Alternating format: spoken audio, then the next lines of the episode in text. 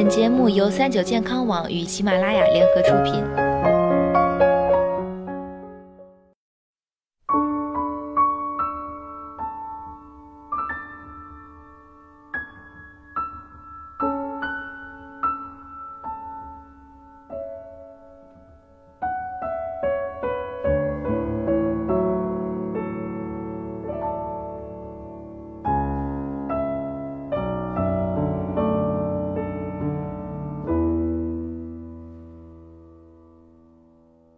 Hello，大家好，欢迎收听今天的健康养生小讲堂，我是主播探探。每年春天啊，探探都能看到身边有戴着口罩、眼睛发红、涕泗横流的朋友。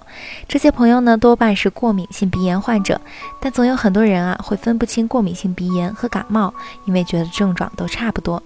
今天呢，我们就来说说过敏性鼻炎和感冒。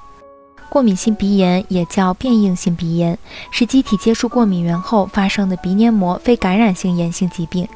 引起疾病的致敏源主要是源于粉尘、尘螨、真菌、动物皮屑和毛发，还有棉絮等。据统计，在普通人群中患病率达百分之十七点六。目前呢，在中国已有超两亿多患者，是耳鼻咽喉科的常见多发病。除了打喷嚏、流鼻涕，鼻炎患者还可能出现鼻痒。鼻塞、头昏、头痛，甚至会出现易疲倦、记忆力减退、失眠等症状。这些症状和感冒看起来相似，但如果没有区分清楚，把过敏性鼻炎当感冒治，可能会延误治疗，甚至耽误病程迁移。如果自己或身边的人想判断自己是患了过敏性鼻炎还是感冒，其实看五个方面就可以。第一，有没有发热？过敏性鼻炎不会引起发热，而感冒时发热可能会同时出现。第二，眼睛和鼻子会不会痒？过敏性鼻炎一般会有这样的症状，而感冒不会。第三，症状持续多久？过敏性鼻炎可以持续数周或数月，而感冒呢，通常不会超过七到十天。第四，症状是不是季节性的？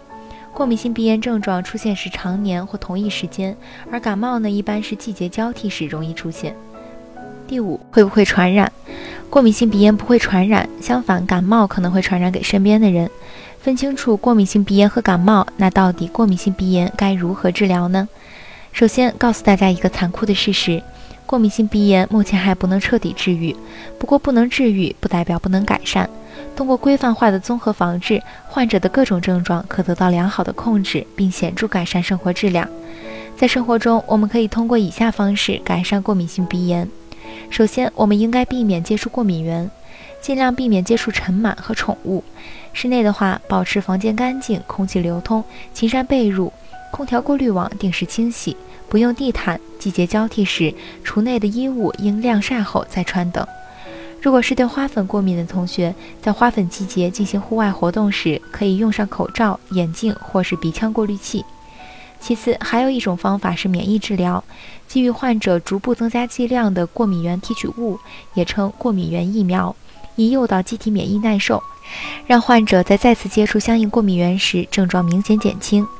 目前常用的方法有皮下注射法和舌下含服法，分为剂量累加和剂量维持两个阶段，疗程会持续三年左右。具体的呢，大家可以到医院去问问医生。最后，探探要提醒大家，虽然鼻炎很难受，但是大家还是不要盲目的相信网上一些偏方或是商家的广告宣传，自己买药或是从国外代购药物进行治疗，因为不规范的治疗可能会引发药物性鼻炎，增大后续治疗的困难。好了，今天的节目到这里就要和大家说再见了，我是主播探探，我们下期再见。